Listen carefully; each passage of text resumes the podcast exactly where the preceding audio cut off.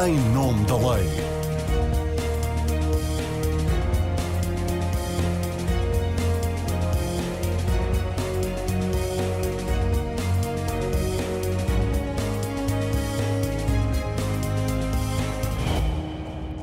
Olá a todas e a todos, sejam bem-vindos ao Em Nome da Lei. Nesta edição vamos falar sobre regulação do lobbying. O tema volta a estar na agenda na sequência da Operação Influencer que levou à admissão do Primeiro-Ministro e à queda do governo. Diogo Lacerda Machado, amigo de António Costa, é suspeito de ser o pivô de uma teia destinada a influenciar decisões do Estado a favor da empresa que tem o projeto central de dados em Sines, tal como o ex-chefe de gabinete do primeiro-ministro está indiciado por tráfico de influência. Embora as fronteiras nem sempre sejam fáceis de definir, o lobbying e o tráfico de influência não são a mesma coisa. Num dos casos estamos a falar de um crime, no outro de uma atividade que é permitida pelas instituições da União Europeia desde 2011 e está regulada na maior parte dos países europeus. Em Portugal, só o Bloco de Esquerda e o PCP são declaradamente contra a regulação do lobbying Da bancada do PS surge a indicação de que o tema será retomado na próxima legislatura e a mesma intenção foi manifestada pelo líder do PSD, Luís Montenegro, e também pelo PAN, pelo LIVRE e pelo Chega. O Parlamento chegou a aprovar um diploma em 2019, mas foi vetado pelo Presidente da República devido a três lacunas essenciais: por não abranger a Presidência da República, não obrigar os lobistas a declararem os seus vencimentos e por só prever o registro dos principais profissionais em contacto com o poder político.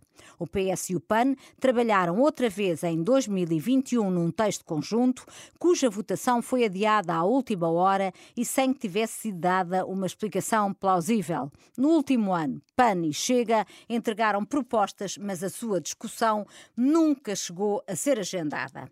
A fita do tempo é bem reveladora do quanto a regulação do lobbying é uma questão controversa em Portugal, mesmo para as forças políticas que a defendem, é notoriamente incómoda. Vamos já a seguir perceber porquê que o deputado do Partido Socialista, Jorge Seguro Sanches, foi secretário de Estado da Energia e da Defesa, presidiu inicialmente a Comissão Parlamentar de Inquérito à TAP, António Felipe é professor universitário, foi deputado durante largos anos, não esteve no Parlamento nesta legislatura, mas foi indicado pela bancada do PCP para participar neste programa. Contamos também com a participação de Domingas Carvalhosa, presidente da Associação Portuguesa das Empresas de Comunicação, e Henrique Burné, lobista, inscrito no Registro da Transparência da União Europeia. A bancada do PSD foi convidada, mas não chegou a indicar ninguém para participar. Obrigada, portanto, a quem aqui está pela vossa participação. Jorge Seguro Sanches, comece por si. O que é que explica estes avanços e recuos na regulação do lobbying, com o PS ora a aparecer como alguém que faz nascer a legislação e a seguir a dar-lhe a extrema unção? Uma pequena nota a dizer o seguinte: eu estou aqui a título pessoal, é verdade, sou deputado do PS, sou dirigente nacional do PS mas não posso nem estou mandatado para isso de alguma forma para defender o Partido Socialista sobre isso. Uh, entendo... Até porque o seu partido está neste momento numa disputa de liderança, portanto. De qualquer forma, uh, poderia ter sido feito dessa forma, mas queria dizer o seguinte: eu transmitirei aqui a minha opinião, a minha perspectiva sobre estas questões e a palavra-chave que eu gostava de colocar na, na, agenda é o seguinte: eu acho que uma sociedade uh, e, uma, e uma política e uma representação dos portugueses será muito mais eficaz quanto mais transparente for. E se nós apostarmos claramente claramente na transparência, quer daqueles que são eleitos, quer de todo aquele mundo que, de uma forma legítima, eh, em muitas situações, circula à volta dos partidos. A minha área de eleição na Assembleia da República nesta legislatura tem sido a área da saúde. É uhum. evidente que todos, não digo todos os dias, mas em todas as semanas, eu sou contactado por muitas organizações, por entidades eh, que fazem o seu trabalho de muitas vezes partilharem com os eleitos e com quem fazem tem lobbying. e partilham e dão a opinião sobre muitas questões que nós temos de ser chamados a decidir. E muitas vezes até e é útil esse, e é, contato? e é útil seguramente porque muitas vezes é da forma vamos lá ver como é que os, os deputados estão ligados à comunidade e a quem os elegeu? Ou com o contacto com o eleitorado os os deputados têm durante a semana um dia da semana que é o dia de contacto com o eleitorado, em que o fazem, mas depois, eh, quer através do e-mail, quer através dos cidadãos que nos ligam, eu sou muitas vezes chamada a atenção para questões que estão a acontecer, que estão a preocupar as pessoas, em que nós muitas vezes não estamos tão próximos da comunidade como aquilo que devíamos fazer.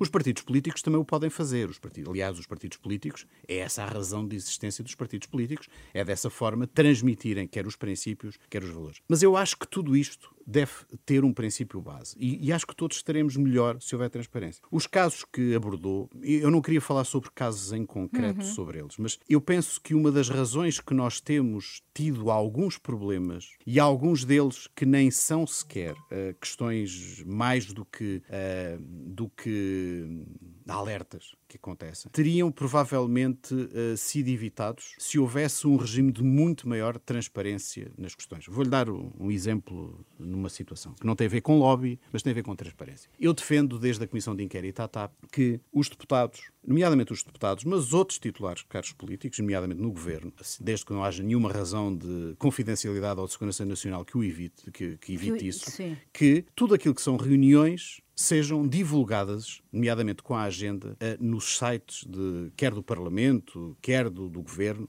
o devam fazer dessa forma. Mas que o, o agendamento ou as atas das reuniões? O agendamento e os temas que foram tratados. Eu acho que todos ganhamos com isso. Porque eh, quando eu era presidente da Comissão de Inquérito, à TAP, suscitou-se uma grande discussão sobre um facto de um deputado ter tido previamente, não naquela Comissão de Inquérito, mas ter tido uma reunião com a CEO da TAP. E que isso foi identificado como. Isto não é uma questão de lobby, eh, uhum. já de dizer o seguinte, mas isto foi identificado como uma questão péssima. Bem, isso não podia acontecer de maneira nenhuma e tudo isso. Eu não quero discutir aqui os contornos da reunião, mas eu, como deputado eleito pelo Distrito de Setúbal e que acompanho temas que têm a ver, nomeadamente, com a saúde, eu reúno e falo regularmente, e acho que é a minha obrigação, falar com os conselhos de administração dos hospitais, dos ACES que servem aquela região, precisamente para dessa forma eu poder fazer de uma forma muito mais eficaz o meu trabalho de deputado. Eu preciso de ter esse contacto. E acho que se tudo isto tivesse partido à partida de uma questão de ser público e todos conhecermos aquilo que é a atividade de um deputado, não havia muitas vezes aqui suspensões que muitas vezes são infundadas. E Eu... a, a regulação do lobbying com o registro das entidades uh, que podiam uh, exercer influência sobre os deputados e outros titulares de cargos públicos, viria a aumentar uh, essa transparência, do seu ver, ponto de vista? A meu ver, ganhamos todos com mais transparência. Os portugueses saberem melhor qual é que é o trabalho dos seus eleitos, de quem os representa, de quem são titulares de órgãos de soberania, ganham seguramente com isso. Nós não podemos é continuar nesta situação em que há confusão sobre aquilo que é legítimo e aquilo que é ilegítimo. E é preciso clarificar aquilo que é legítimo e aquilo que é sério, que é procurarmos estar em contacto permanente com,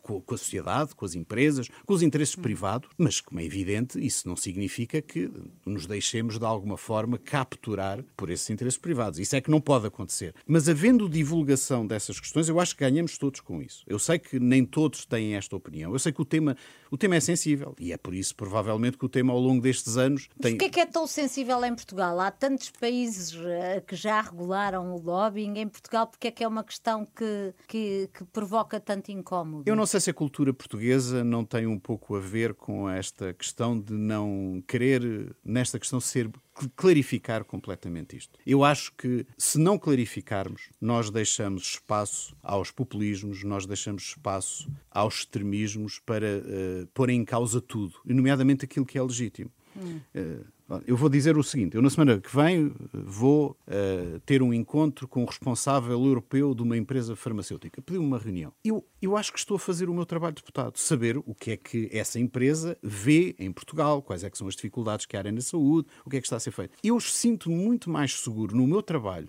como deputado se essa reunião for publicada, se for pública, do que ser apenas uma reunião em que, eh, bem, mas o que é que eles foram tratar? Será que eles foram tratar ali de. Mas não. atualmente não há nada que. Ou, ou, não. não. há nada que obrigue, mas também não há nada que o impeça de divulgar os encontros que. Não há mecanismos que... preparados. Os deputados, muitas vezes, quando só fazem estes. Só as audiências só as dos grupos parlamentares. Grupos parlamentares. Que estão publicitadas no boletim informativo. Exato. A menos que duas queiram publicitar. Não, se forem pedidas, se forem pedidas a cada um dos grupos parlamentares, mas se forem pedidas a um deputado a título individual, Não há. ou os nossos trabalhos que nós fazemos nos nossos distritos, esses trabalhos não são. Eu, eu defendo uma. Não são se não quiserem. Eu fui deputado por Santarém e sempre reunia com alguma entidade de Santarém e publicitava. Isso mais podia, até Então, tirava fotografias. Mas publicitava. Ah, onde? mas Nas nas redes redes sociais. Nas redes Sim, sociais. nas redes sociais. António, Mas Onde não- podia. Mas não há mecanismos formais Sim, de divulgação. António, eu, eu vou mais longe que isso. Eu acho que deve ser uma obrigação, não deve ser uma prerrogativa que nós temos Faz de fazer. ir para o Facebook Eu acho isso. que nós devemos estar obrigados a fazê-lo. E acho que depois temos de ser consequentes. Uma das questões que nós temos nesta, neste tipo de área, desta, nesta legislação e nestas questões, é que depois não há consequências quando alguém não, não cumpre as suas obrigações. Eu vou dar um exemplo. Nós, como titulares de órgãos de, de soberania, e aliás, altos dirigentes da administração pública, o regime é muito semelhante, somos obrigados a, a depositar no Tribunal Constitucional no início dos mandatos e no fim dos mandatos eh, declaração um de conjunto rendimentos. de declaração de rendimentos, a declaração de património e tudo isso. Nós, nos últimos anos, temos sido chamados à atenção quando às vezes há alguma descrição. Eu já fui, por exemplo, chamaram-me a atenção para eu identificar qual é que era a cilindrada do meu carro. Portanto, eu disse qual era o modelo e qual era a marca, mas era preciso identificar. Eu acho que nós temos de ir mais longe. E acho que, eh, neste caso, o Tribunal Constitucional, neste caso, a entidade da transparência, que, que já foi aprovada, mas que, que não está a funcionar, é preciso que essas verificações, nomeadamente ao nível das incompatibilidades, ao nível dos conflitos de interesses, porque se nós trabalharmos bem os temas das incompatibilidades e dos conflitos de interesses, fazemos um trabalho melhor naquilo que é a prevenção daquilo que é a atividade criminosa ou daquilo que pode ser crime, ou de tráfico Mas de influências o- ou de corrupção. O, o Seguro Sanches é, é jurista. Explique ah, às pessoas, a partir daquilo que também foi conhecido, sei que não quer, quer entrar em detalhe do caso, mas a partir daquilo que, que foi conhecido o processo a influencer, em que o que veio à tona foi, de facto, uma rede de, de influências, ah, até que ponto ah, é tráfico de influências e houve contrapartidas, ou até que ponto é, é lobbying, que não está proibido em Portugal, mas não está regulado. Uh, é possível tentar explicar isto uh, às pessoas? Lance este desafio uh, ao Seguros Santos e ao António Filipe também, se quiser dar aqui algum subsídio para a conversa neste aspecto em concreto. Bem, eu acho que temos que ver esta questão de- sob vários aspectos muito diferentes, porque de facto há uma grande mistura, há uma grande confusão no ar. E acho que quando se associa a questão, quando se aparece eh, naquele concurso de ideias, sempre que aparece um, um assunto judiciário nos média com grande intensidade, dá só um- logo um concurso de ideias. Vamos temos que fazer umas leis para resolver isto. E, e, a- e, veio logo ao de cima a regulação do lobbying. Mas que Não é já anda a assim, desde marinar há não sei 2006 quanto tempo. Não, mas agora veio ao de cima. Agora Sim, vai, está bem, mas temos Tá desde 2016 Eu acho, eu quero dizer que, que eu, se, se fosse um defensor da regulação do lobby, dizia assim, pá, tirem-me deste filme. Porque se associamos a regulamentação do lobbying a isto, o que estamos a dizer é, bom, eh, o Sim. Dr. Lacerda Machado beneficia de presunção de inocência e, portanto, Claro, não estamos todos, aqui a julgar todos, ninguém. todos Mas isto aparece da base de ideia, ainda cima foi meu Não colega de faculdade, é uma pessoa que sequer, eu muito estimo. Mas dizer assim, bom, eh, ele é suspeito de tráfico de influências, é suspeito. Eh, Ora bem, mas se regulássemos o lobbying, eu te pergunto, mas se regulássemos o lobbying, o quê? Não, Ou seja, estávamos aqui a legalizar Não. o eventual tráfico de influências? Quer-se dizer com isso que o que ele estava Pode a fazer, essa- o que ele estava a fazer, o que ele estava a fazer era ilícito, mas se ele tivesse uma coisa chamada Lacerda Machado e Associados, poderia fazer a influência toda que quisesse ao abrigo dessa legislação. Eu creio que isso é um mau caminho. Não, E por isso- provavelmente, e por isso é que eu digo que provavelmente ele nem conseguia Por registar isso é que eu digo Ser que- advogado, ser é? Isso advogado, é que já vamos que explicar aqui, Não, por isso é que eu digo que isso. associar uma coisa a outra, eu digo que é uma, aquilo que, que o antigo presidente da Assembleia Jaime Gama chamava uma a falsa boa ideia. Ou seja, o que é que é uma falsa boa ideia? Porque às tantas estamos, estamos aqui, estamos a querer, a querer legalizar o tráfico de influências. Eu imagino que não seja isso. Mas, ó, António Filipe, Agora. mas pode, também podemos pôr as coisas de uma outra forma.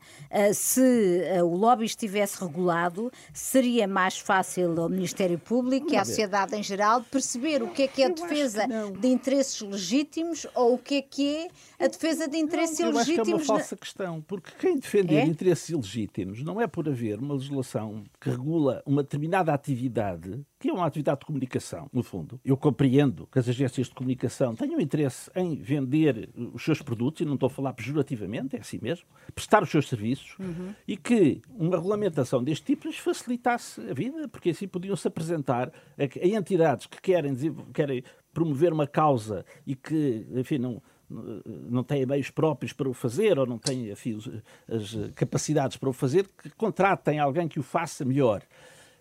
Agora, não me digam que isto é uh, uma medida de combate à corrupção, porque é, é, outra coisa. É outra coisa. Normalmente é apresentado uma grande medida de combate à corrupção. Acho que o combate à corrupção não é por aí. Uhum. Porque quem quiser fazer tráfico de influências ilicitamente não o faz por esta via. Quer dizer, não, não é isso. Não é?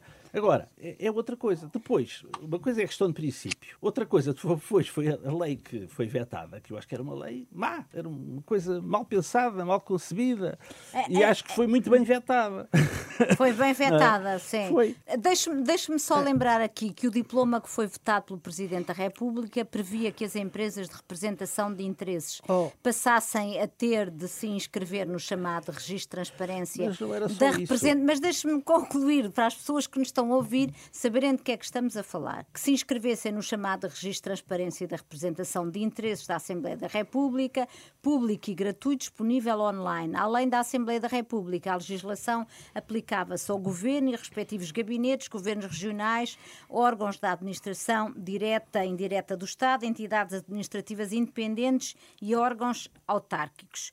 Do texto final acabou por desaparecer a obrigação das empresas que representam interesses de declararem o património e de terem de declarar que interesses representam quando marcam hum, uma audiência. Pois, eu creio que, aliás, a grande divergência na altura tanto quanto me recordo, entre os defensores da legislação que tinham essa divergência, que era a declaração dos seus interesses e clientes. Uhum. E foi uma das razões, aliás, do veto. E eu acho que, eu, eu percebo, faz sentido. Mas, mas a lei tinha outros problemas. Tinha um que era, uh, tornava praticamente obrigatória a inscrição como lobista, deixamos ao termo, de quem quisesse intervir no processo legislativo. O que, no limite, levaria até que instituições como a UGT ou a CGTP, não, para, não, poderem, não é para poderem uh, intervir no processo legislativo, tivessem de se inscrever. Havia ali um problema pelo menos, pelo menos havia, havia ali um problema que era a participação no processo legislativo implicaria a inscrição nesse registro. Não, mas quem não, mas não no processo que, de audições das, das comissões parlamentares. A intervenção no processo legislativo, seja em audições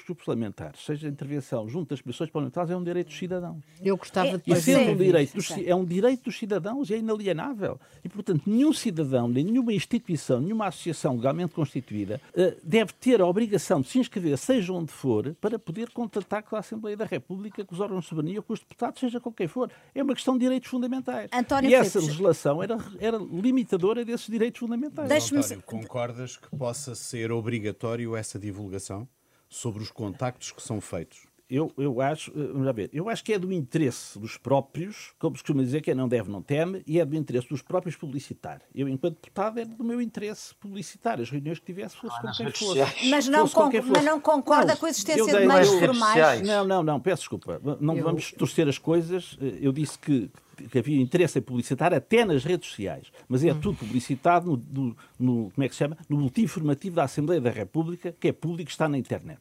Portanto, há uma questão, há uma publicitação oficial e depois cada um publicita como muito bem entende. Aliás, eram as próprias entidades que tinham interesse em tirar fotografias para pôr nas suas próprias redes sociais de, e páginas. Deixe só ouvir, já, já, já vou assim, deixe só ouvir o Henrique Burné, que está aqui a tentar uh, intervir há algum tempo. Ele não está presencialmente aqui, está a acompanhar, uh, a acompanhar e a participar neste debate a partir de, de Bruxelas. Henrique Burné, uh, lobista junto às instituições europeias. Relativamente a este diploma que foi votado, ao projeto de diploma que foi votado pelo Presidente da República, uh, se forem sanadas aquelas três lacunas que estiveram na origem do veto do, do Presidente e se, obviamente, a iniciativa for retomada na próxima legislatura, ficamos com uma lei idêntica à que existe noutros países europeus? Ficamos com uma lei ficamos pelo menos com uma lei, que é o que nos falta neste momento. Uh, eu não acho que, nem acho que a proposta que foi uh, vetada fosse tão má que se justificasse o veto. Devo, aliás, dizer que uma das razões invocadas para o veto me parece perfeitamente injustificada, que é o facto do Presidente ter invocado o facto da Presidência da República não estar abrangida. O Presidente da República podia perfeitamente ter avisado a Assembleia da República que tinha essa preocupação em vez de esperar e vetar a lei. Suponho que existem mecanismos, não suponho, mas estou a ser é óbvio que há mecanismos para o Presidente da República fazer chegar essa informação à Assembleia e, portanto, essa é uma das três razões para o veto que me parece que é uma má razão. Ou seja, o Presidente da República, no limite, se as outras duas razões não tivessem existido, teria vetado a lei apesar de ter podido informar a Assembleia da República para corrigir a legislação ou a proposta ainda antes uh, de apresentar. E no caso, é preciso dizê-lo, tratando-se de um caso especificamente que tinha que ver com a instituição Presidência da República. Ou seja, não estou à espera de uma mensagem do Presidente antes sobre outros temas, mas tratando-se de um tema que o abrangia diretamente, acho que essa questão podia ser resolvida. Mas isto para dizer, era uma legislação melhor do que não termos nenhuma e, portanto, sanadas essas três questões, continuo a achar que é melhor do que não termos nenhuma. Porque aquilo que me faz confusão, Marina, e se, se posso aqui entrar um pouco nos vários temas da conversa que teve até agora. Sim, sim, claro que sim. mim me faz confusão é, é, é percebermos aqui o pressuposto. Das duas, uma, ou achamos que é proibido os decisores políticos reunirem-se com diferentes representantes de interesses que vão dos sindicatos às associações de moradores, das empresas às ONGs, ou achamos que é legítimo e normal que estas diferentes entidades sejam recebidas por decisores? Se achamos que é legítimo e normal, temos duas opções. Ou resolvermos, ou, resolvemos, ou preferimos ter uma fórmula em que isto depois cada um faz como entender e, portanto, uns colocam algumas todas uh, nenhuma das reuniões que têm nas suas páginas, uh, e sejam nas páginas institucionais, sejam nas redes sociais. Uh, e depois, por exemplo, os membros do governo, como nenhum faz, como não há uma regra no governo, nenhum membro do governo faz. e além disso, temos que andar à procura em diferentes. Alguém, temos os jornalistas que queiram, por exemplo, ir à procura, têm que andar em sítios dispersos à procura. Ou então dizemos, não, é evidente que qualquer decisor político reúne com quem entender, ninguém está proibido de reunir com ninguém, mas criamos um sistema em que podemos saber que regras é que deve cumprir quem recebe e quem quer ser recebido quando se trata de representação de interesses. Mas, ao Henrique Burné, já aconteceu uh, em Bruxelas, ao mais alto nível na Comissão Europeia. Se bem me lembro, o Comissário da Saúde, no tempo do Durão Barroso, que, apesar de existir eh, o, uma lei da transparência e da regulação do, do lobbying, andou a reunir secretamente com representantes da indústria uh, tabaqueira e acabou por se demitir por causa disso. Portanto, ora, ora, ah, pode haver uh, lobbyistas mas que. Isso, corruptos vai mas, existir mas, sempre, não é? Quer mas, dizer, isso não há nada. Sim, mas o, a regulação do lobbying não vai impedir este tipo de claro situações. Vai haver claro sempre não, claro a gente a agir fora do quadro regulatório, quer dizer. Mas seja, o, o Código Penal Penal, o Código Penal é o exemplo de que a legislação prevê a possibilidade dela ser violada, ou seja, não é a existência de uma lei que impede a prática de atos fora da, da, do, do, das regras a questão não é essa. Portanto, se alguém dissesse, se alguém disser que regular a, a, representação de interesses vai acabar com a prática do tráfico de influências ou com a prática da corrupção, ou se alguém disser que a, a regulação da representação de interesses serve para tornar legal o tráfico de influências, então acho que estamos todos errados claro. e estaríamos todos a cometer um enorme erro. O que nós estamos a dizer é, um, não, não vai acabar com a corrupção. Não, ninguém vai escrever no registro de transparência que reuniu com a pessoa X que aproveitou para lhe dar um cheque não sei quantos mil euros, não é? Portanto, é, é óbvio que não é disto que estamos a falar. O que nós estamos a dizer hoje em dia é que se alguém quiser saber como é que reúne com alguém e quer que esta reunião se possa ser conhecida e quer poder, ou se é um jornalista ou outra pessoa qualquer, e quer poder ir ver com quem é, quem é que reuniu com quem, sobre o quê e quando, hoje em dia não existe, a menos que se navegue por esta amálgama entre um registro ali, uma rede social acolá, e portanto não temos. Ou seja, Aquilo que eu não consigo perceber, e é este o meu ponto, é qual é a boa razão para que nós não tenhamos uma, um conjunto de regras que diga quem recebe e quem quer ser recebido por decisores políticos deve cumprir, em representação de interesses, deve cumprir um conjunto de regras que tornem esse exercício oh, transparente. Oh, Henrique Burné, explica a partir do seu exemplo o que é que pode e não pode fazer um lobista em Bruxelas. Alguém que exerce profissionalmente a defesa de interesses de terceiros. Quais são as regras? E já agora explique-nos quais são os principais interesses que defende junto às instituições europeias. Ora bem, a primeira coisa que disse aí que é muito importante é que não é só os interesses de terceiros, ou seja, o registro de transparência uh, da União Europeia prevê que estejam inscritos uh, entidades como eu, ou seja, consultoras que representam mais do que uma entidade, empresas, ONGs, uh, até entidades públicas, mas também as próprias empresas, ou seja, uma empresa que reúne com as instituições europeias ou associações, mas também tem sindicatos e depois tem, por exemplo, escritórios de advogados porque às vezes reúnem, não no mandato uh, do advogado, mas enquanto representantes de interesses, e todas estas entidades estão inscritas no registro de transparência. Isto implica incluir um conjunto de informações, ou seja, quem é, o que é que representa, de que grupos de trabalho é que eventualmente faz parte, que temas é que segue, se tem algum financiamento europeu ou não, uh, participou num projeto europeu e recebe fundos europeus de alguma coisa, uh, se é, participa em algum grupo de trabalho, algum grupo de peritos e, portanto, informa, a que associações é que está ligada, é que participa, se for uma empresa, não tanto uma consultora, e isso permite que eu vá ver, por exemplo, a empresa, ah, e quanto é que gasta se for uma empresa que faz representação direta, grosso modo, em números grandes, obviamente não tem no detalhe, ou se for uma consultora, quanto é que os seus principais clientes representam. Obviamente não tem o detalhe, porque isso é uma informação comercial,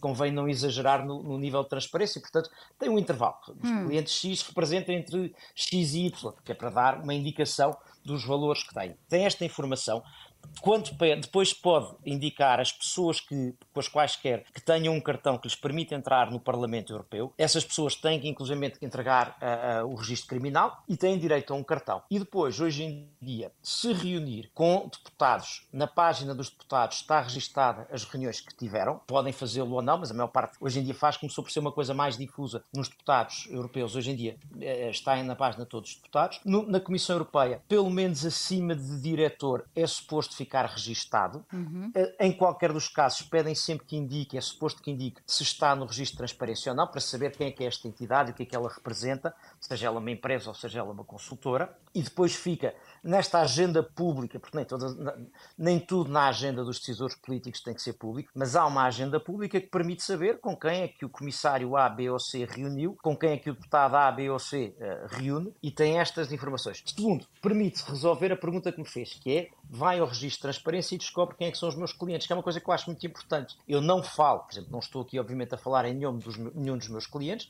mas quem chegar ao registro de transparência vê, estão aqui os clientes da Opportunity e, portanto, eu sei quais é que são os interesses que esta entidade representa. No caso do registro de transparência europeu, só última nota, uh, são indicados os principais clientes, eu acho que é mais correto que se coloquem todos, não vejo nenhuma boa razão para não se colocarem todos. Sim. Uh, o, mas qual é que é a sua área de.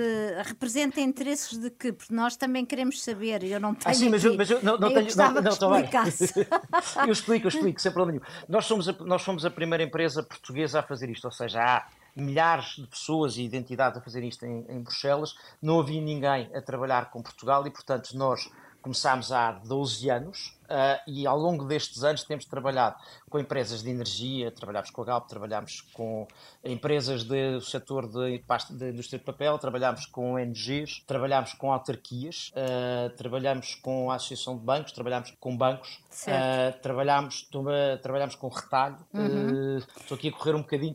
Sim, mas já, já, deu, já nos deu aqui uma, uma noção dos interesses que, muito heterogéneos que tem representado em, em, em Bruxelas. E como é que funciona a fiscalização da atividade dos lobistas e, e este registro da, da, transparência? Há lobistas expulsos da atividade por não cumprirem as regras ou expulsos da, da atividade e deste registro, naturalmente. Como é que funciona essa fiscalização? Ah. Ah, se não, se não atualizar, se não cumprir as regras, se houver falsas informações que são identificadas, à expulsão uh, do, do, do, registro. Mas, sobretudo, funciona, eu acho que o, o, maior, o maior controle, a maior fiscalização é feita pelas pessoas com as quais reúne. Ou seja, se eu não tiver no meu registro a indicação de uma entidade que seja de facto relevante, evidentemente relevante, porque tal, em princípio só estão os principais clientes, mas se for um cliente que é evidentemente relevante, quando reúno com alguém, quando peço uma reunião em nome desse cliente, vai-me ser chamada a atenção e, portanto, pode haver a reação de não reunir. Um.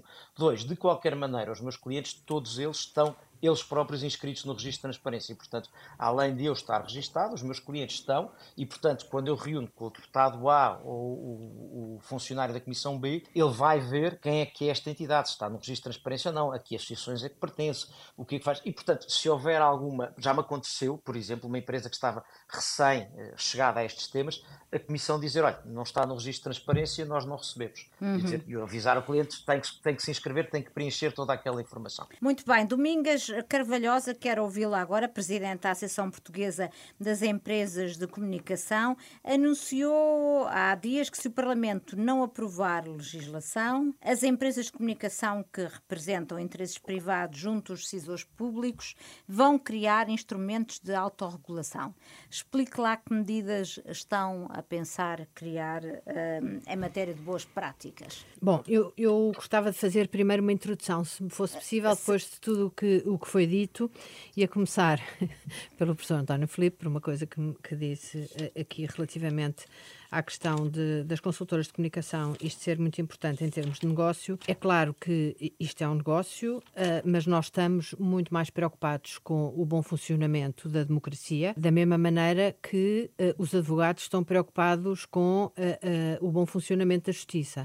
Ou seja, a, a, a regulamentação do lobbying uh, é importante. Nesta altura, eu considero, considero até que, uh, o, o uh, em termos de, de, de, transparência, nesta altura considero que é mais importante a, hum. regula a regulamentação do lobbying, é mais importante para a classe política do que propriamente para nós. Porque, em termos de reputação da classe política, está. E, e, e, e, como, é, como é que eu lhe hei de explicar? Eu acho que é mais importante para os políticos poderem trabalhar com alguma segurança, se houverem regras de trabalho, do que para Aquilo nós. Aquilo que o Seguro Santos estava a Exatamente. dizer, no fundo, preferia divulgar Exatamente. A, a, a, todas as entidades com quem se reúne e, e que acha que é necessário que Exatamente. existam esses contactos. Exatamente. E começo por algo que para mim é fundamental. A, a palavra lobbying é uma palavra maldita. É uma palavra maldita porque tudo entra... Mas é maldita em Portugal. É maldita em Portugal. Porque tudo entra dentro do lobbying. A corrupção, o tráfico de influências.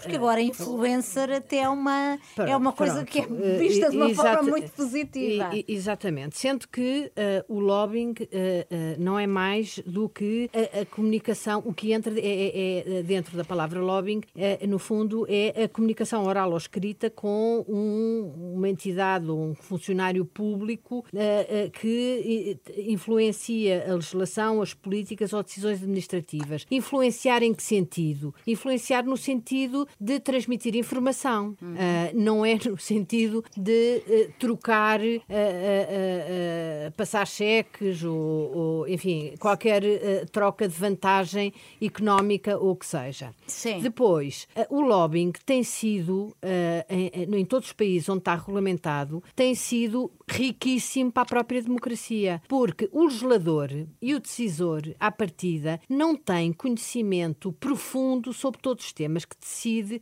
e todos os temas que, que legisla. E, portanto, quando estes interesses privados que uh, uh, coabitam com os interesses públicos. Uh... Sim, mas o problema é que esses interesses privados, os que lhe vão chegar, numa lógica de lobbying, não são todos os interesses privados que estão, estão em jogo. É quem se chega primeiro à frente, quem tem meios para, para fazer lobbying. Não, enfim, to, não. Todas, todos, todos, todos os grupos, todas as task, as task forces que quiserem, podem, têm o direito de chegar à frente. Uh, se não houver a regulamentação do lobbying e se os, os políticos, como fazem hoje em dia bem, receberem os interesses privados, então aí é que é o amiguismo. Mas, ó, ó Domingas Carvalhosa, explique lá, até porque sente necessidade de criar aqui uma, um manual de boas práticas. Quais são essas boas práticas que quer estabelecer? Havendo, havendo, esta, havendo no fundo, esta aura negativa sobre a palavra lobbying, nós não podemos, desde 2016 que andamos uh, uh, atrás em busca de uma regulamentação do lobbying que não vem de maneira nenhuma. O que nós decidimos é que nós próprios vamos criar um código de conduta que nos que nós no fundo informalmente já utilizamos, mas que formalmente passamos a, a, publicitar.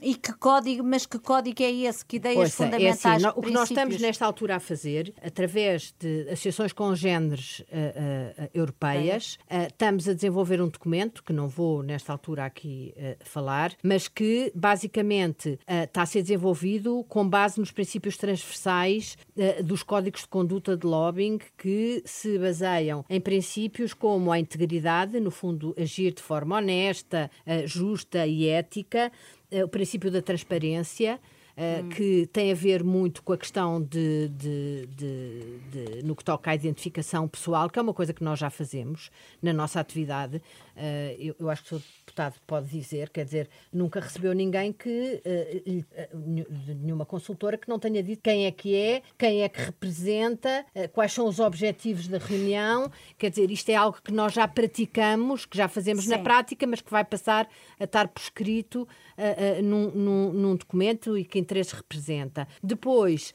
uh, um princípio que tem a ver com a precisão, ou seja, comprometer-nos com fornecer informações que sejam sérias, atualizadas, precisas, verdadeiras. a questão da confidencialidade, que, que, tem a ver com a precisão, com, a, com, a, proteção e respeito da, da, das informações, hum. e, e, uma que, que, também é importante, que é a questão do conflito de interesses, que é evitá-los e, no caso de existirem conflito de interesses, resolvê-los de forma ética. Vai ser com base nestes princípios que o nosso que código ela... de conduta vai uh, uh, ser uh, desenvolvido. Agora, Sim. Agora, vai ser só desenvolvido, nós acreditamos. Se o legislador não. Que não... o legislador vai fazer um esforço porque é importante que saia legislação sobre o tema. Ó oh, Jorge Seguro Santos, dos dois candidatos à liderança do Partido Socialista, há a intenção de um ou de ambos de retomarem a regulação do, do, do lobbying? Ou... Terá de lhes perguntar a eles. De qualquer Mas, enfim, forma, do que já conhece, sei que tem estado a ouvir. De qualquer forma, aquilo que, que eu entendo é o Jorge seguinte. vai apoiar aquilo que se comprometer a regular o lobbying. É? Não, não, eu, eu acho Estou a brincar, que... Eu, eu ponho... Não, mas deixa-me... Não, mas eu aceito a brincadeira acho que é uma brincadeira. Não, eu, eu acho que há aqui uma questão que é o seguinte: aquilo que tem acontecido na política nos últimos anos em Portugal, uh, há aqui sinais de, de, grande preocupação e que põem em causa não apenas um partido qualquer, um ou outro, eu acho que põe em causa o regime. Nós temos cada vez mais abstenção. Nós temos cada vez mais jovens a afastarem-se da política. Nós temos cada vez mais portugueses a optarem pelos extremismos. Eu acho que há uma obrigação ética dos políticos em cumprirem um conjunto de pressupostos que são fundamentais para que os portugueses, quando olhem para os seus políticos e olhem para quem os representam, sintam confiança e não sintam qualquer outro desejo menos positivo ou negativo. Eu acho que é um pressuposto fundamental para que nós possamos dar este passo. Esse pressuposto é transparência. Eu acho que a transparência nos defende a todos. Exato. Tá bem, mas isso é um slogan, Soutor. Não, não, não, não, não é. Ser. Não deixa, é. Deixa, uh, não é, não, não é, uh, não parece que seja, porque uh, se nós tivermos esta. Primeiro, acho que há aqui um compromisso, falou das lideranças. Eu acho que é muito importante que na próxima campanha eleitoral o tema, mais do que a regulamentação do lobby, eu acho que o tema da regulamentação do lobby é muito importante acima de tudo para quê? Para clarificar algo que na cabeça de muita gente vai uma confusão entre o que é que é o lobby ou a defesa de um interesse legítimo, particular, privado, mas que é legítimo e que, portanto, eh, pode ser eh, tido em conta, pode ser ouvido, do que é o tráfico de influências ou o que é a corrupção, que são crimes. E aí, eh, se houver uma regulamentação do lobby, provavelmente todos estaremos mais descansados quanto a esta questão. E, portanto, eu acho que isso é um bom, é um bom passo que nós damos. Mas eu acho que há problemas que estão anteriores a estes. E estes problemas, a meu ver, estão muito a ver com aquilo que é a necessidade de mais transparência na, na ação política.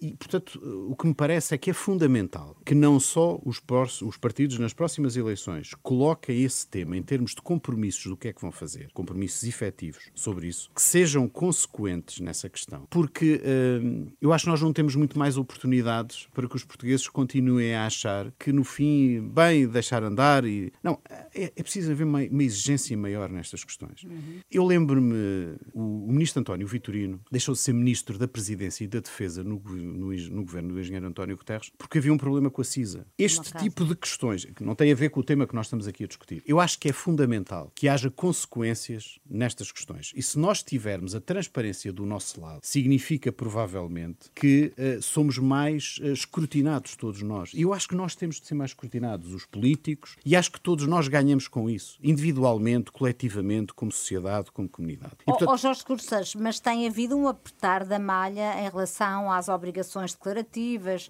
declarativas às exigências, sim. conflitos de interesses Uh, mas, mas sem grandes noto. resultados. O governo aprovou aquela coisa de, código de do Código de Ética, uh, resultados práticos disso. Eu, eu entendo que uh, é preciso ser consequente e, e, as, pessoas têm de ser consequentes. E se partir de um determinado momento. Nós, nós até temos essa, essa experiência na vida pública, que é o seguinte: quando alguém, por uma razão, que entende que há responsabilidade política na sua ação, deixa de exercer funções, muitas vezes até é visto como um exemplo na comunidade e na sociedade. E, portanto, eu acho que estas questões, os nórdicos têm muito isto, em que alguém deixa de exercer cargos públicos por pequenas infrações que muitas vezes comete, que nós, latinos, achamos que aquilo não fazia sentido. Mas eu acho que é preciso trazer esse rigor e essa consequência à política. Uh, e, e, acho que é todos os partidos. Uh, hoje, poderá, provavelmente, nós estaremos todos a olhar mais para o PS, mas, quer dizer, nós todos, uh, se fizermos um bocadinho de pesquisa, encontramos estes problemas em todos os partidos. Portanto, isto é um problema do sistema político, é um problema do nosso regime, e eu não queria, de maneira nenhuma, continuar a sentir que, eu estou convencido, que o que mais afasta, eu noto uma grande diferença, eu estava aqui o António Filipe, estávamos Filipe a falar... Já se vai juntar aqui é uma pena o António Filipe não estar no Parlamento. Pronto,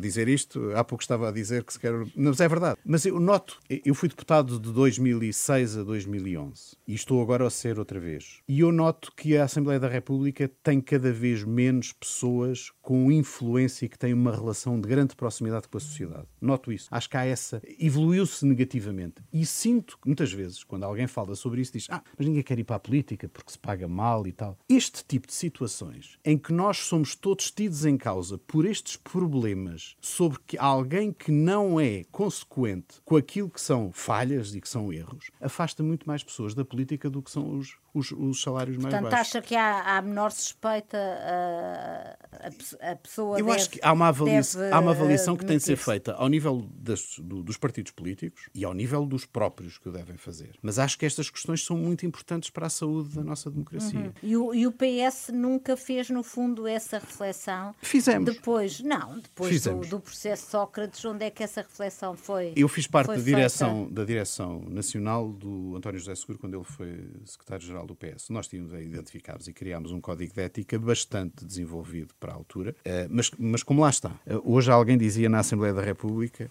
não, não é nenhum partido, não é nenhum partido eh, que, que eu me identifique, mas há coisas, como é evidente, que se dizem que são. Alguém dizia: o bom senso e a ética não se legislam. É verdade. E, portanto, nós temos de ser muito mais exigentes, todos nós, naquilo que tem a ver com os próprios partidos. E já agora os portugueses têm de ser mais exigentes. Eu, no sábado passado, estive num curso de, de médicos, na, na Ordem dos Médicos, no Porto. E um apelo que eu fiz, por exemplo, foi que eles participassem mais na vida política. Eh, nós temos de ter mais pessoas que, e jovens eh, na, na sociedade que estejam ligados a profissões que nos possam trazer eh, essa mais-valia para dentro da, da política. Mas isto não acontece se nós continuarmos cada vez mais fechados sobre nós próprios na política e não formos capazes, de, nestas questões, percebermos onde é que estão as falhas e por isso é que os portugueses olham para a política e dizem que aquilo é tudo muito mau. Hum, António. António Filipe, Eh, ah, qual é que é Eu a sua estou- reflexão? Eu estou a ouvir muitas coisas que eu concordo. Não concordo é com, com a consequência disso. Ou seja, eu não estou a ver em que é que a lei resolve isso. Ou A seja, lei do lobbying, a eu regulação aqui, do eu aqui lobbying. eh, parece, até parece que o liberal sou eu, não é? não é verdade. Ou seja, eu acho que estes deveres de transparência eh, são, são uma exigência de quem exerce um cargo público. Agora, eh, primeiro, eu acho que quem quiser fazer tráfico de influências não o faz ao abrigo da lei. E, portanto, Estamos de acordo. falo Estamos de contra, acordo. a- falo Claro, contra a estamos lei todos de acordo. e em violação da Estamos lei. todos de acordo. Seja ela qual for, não é? Pronto. De resto, a atividade das, age- das- das agências e empresas de comunicação é uma atividade lícita, lícita, perfeitamente lícita. Ou seja, as agências de comunicação, ou seja quem for, eh, portanto, uma empresa que se constitua com o objetivo de poder promover determinadas causas de uma forma profissional, pode fazê-lo eh, perfeitamente, de uma forma absolutamente é lícita, seja em assessoria de campanhas eleitorais, seja de. Mas, ó, António Filipe, não causa. reconhece que não há mecanismos de divulgação formais ah, deste tipo Mas- de contactos entre os ver. políticos e, Quer dizer, e, para já, esse- eu, eu acho que. Porque a questão que se coloca aqui, e aí era, é onde eu divirjo aqui do Jorge, é, é o seguinte: é dizer, bem, mas tem que ser obrigatório. E eu aí acho que, eh, sendo desejável a maior transparência possível, eu tenho que admitir situações em que, em nome da privacidade dos cidadãos, haja reuniões que não, que, que, não, só, que não possam ser divulgadas. Eu dou o exemplo, por exemplo, das comissões de inquérito. Nas comissões parlamentares de inquérito, que têm uma exigência de publicidade, há situações em que se admite que haja depoimentos que não sejam públicos. Assim como eu também tenho que admitir, embora eu acho que é desejável que haja máxima transparência no processo legislativo, e nesse sentido acho que a Assembleia da República, relativamente aos mecanismos de publicitação, evoluiu muito. Hoje em dia. Por exemplo, é possível... alguém que vá fazer uma denúncia a um. Ora, um ora está. Imagina, é representação imaginem que há, imaginem que há uma. Não é. Imagina, está bem, mas quando há pouco o Jorge Seguro Santos tinha uma posição muito maximalista, que dizia que os deputados deviam ser obrigados a publicitar todos os seus contactos, eu acho que. Isto não haja um interesse Mas superior. não é, Ora, não ora, é desde que ora, seja ora. Representação de. É Pode isto não haver, é a denúncia, claro, não é? Pronto. E portanto eu acho que temos que ter aqui sempre a admitir que há situações, imaginemos, Claro, estamos de acordo. há- está a funcionar uma comissão de inquérito e há pessoas que têm conhecimento de algo que acham que devem denunciar a um deputado que pertence a essa comissão. António, eu compreendo e, tenho muito bem. sensibilidade para isso. Eu Pronto. trabalhei na área da defesa nacional e, portanto, sei o que é que tu eu estás a acho- dizer. Há e, portanto, o que eu acho é que a obrigatoriedade é muito complexa, porque há situações que, evidentemente, em que isso não é exigível. Agora, eu acho que, obviamente, eh, o, o- o problema é que, sendo a transparência uma necessidade do sistema político, de tudo, da democracia, de tudo isso, eu acho que não é por via da lei que se consegue Hum. isso. Diga uma coisa, só- realidades. Sim, mas eh, aproveito para responder aqui Agora, à pergunta que eu vou percebo- fazer. Eu posso só concluir uma coisa. a É que eu percebo, eu, eu não estou contra, eu não tenho nada contra as, as, as- as empresas, as pessoas, as empresas que se dediquem a este Não é tipo de empresas. Nós não temos muito é que mais empresas, tempo. advogados. É eh, isso, mas seja ainda bem que for, fala nos advogados. advogado também, Realidades claro. que nós temos hoje É uma- como mas- antigos. mas eu- Deixem-me só. Desculpa, deixe-me colocar esta questão, Henrique. Realidades que nós temos hoje como antigos titulares de cargos públicos e políticos que são contratados por sociedades de advogados. Muito por conta da agenda telefónica que têm e das influências que podem exercer junto de quem decide, não podem ser reguladas pela legislação do lobbying. Ou podemos ter advogados lobbyistas ainda assim, com, mas com. Não, podemos. Podemos? Mas eles têm deveres acho- de sigilo ah, profissionais que não são compatíveis com ah, os deveres de transparência do lobbying. Depende do que é que estão a Depende, fazer. Depende do que é que estão a fazer. É isso mesmo. É isso mesmo. Ou estão em atos próprios da advocacia e, nesse caso, não têm que se registar. Se estão a, a- a desenvolver a atividade de representação de interesses, têm que se registar. É Pe- simples. Penso numa coisa simples, penso numa coisa simples. Alguém que é simultaneamente advogado e é presidente do Conselho de Administração de uma empresa qualquer, uma PME, e que pede uma reunião com um titular de um cargo político. Esta pessoa deixa de poder eh, estar num registro e registrar esta reunião porque que- também é advogado. Não. Está a pedir a reunião na qualidade de quê? De presidente do Conselho de Administração de uma PME. Portanto, é nessa qualidade e não na qualidade de advogado que está a fazer. Não está a praticar um ato próprio dos advogados. E, portanto, a mesma coisa. É evidente que há imensas empresas, imensas entidades, ONGs, enfim, investidores estrangeiros que chegam a Portugal, contactam com escritórios de advogados para tratar até de questões legais e de questões não legais. E é perfeitamente razoável que um escritório de advogados promova uma reunião com um membro de um governo, com um deputado, com o presidente de uma Câmara. Não vejo nisso nenhum problema. Isso acontece em é- Bruxelas frequentemente, não é? Exato. Obviamente, e em Bruxelas isso está registado. Porquê? Uma vez que não está a tratar de nenhum contrato com aquela entidade, não está a tratar de matéria eh, pré-judicial ou judicial, não está nesse âmbito, portanto, está a representar um interesse que quer ser ouvido por um decisor, nessa circunstância, é, e é nessa condição de representante do interesse que vai, calha ser advogado. Encantado da vida, mas não está no âmbito da atividade de advogado. Agora, Muito deixa-me só- bem, tem que concluir. é, acrescentar só, du- acrescentar só duas coisas. Nós, temos, nós não podemos falar nisto pensando que estamos só a falar das empresas de lobby, porque o que nós estamos a falar quando regula isto não regula apenas as empresas, sejam de comunicação, sejam outras que façam o trabalho de representação de interesses. Está a regular também quando são as próprias empresas, ou ONGs, ou outras entidades que têm lá dentro pessoas com- cuja responsabilidade é a interação com decisores políticos, e é isto que nós estamos a ter. E só uma última nota. Eu percebo que haja exceções, que se possa pensar em exceções, mas, quer dizer, não termos regras, porque há algumas exceções que têm que ser tidas em conta, parece uma péssima ideia. E eu continuo a não encontrar nenhuma boa razão para o único membro do governo que publicou alguma vez a lista de reuniões que teve a propósito de um determinado tema foi o então secretário de Estado da Energia, João Galamba, por causa de uma notícia que saiu nos jornais. Ele disse aqui está a lista de todas as pessoas com quem eu reuni sobre este tema. Ora, teria sido muito melhor se ele e se outros membros do governo, deste ou de qualquer outro governo, por norma tivessem isso disponível. Portanto, ali viu-se a necessidade, havia uma dúvida. Bom, aqui está a, a, a divulgação do que eu fiz. Isto é muito mais útil. Eu não consigo encontrar boa razão para não termos. Muito bem. O Em Nome da Lei tem de ficar por aqui. Agradeço mais uma vez aos nossos convidados. Bom fim de semana e uma boa semana. Regressamos no próximo sábado, mas o Em Nome da Lei está sempre disponível nas plataformas de podcast. Em nome da lei.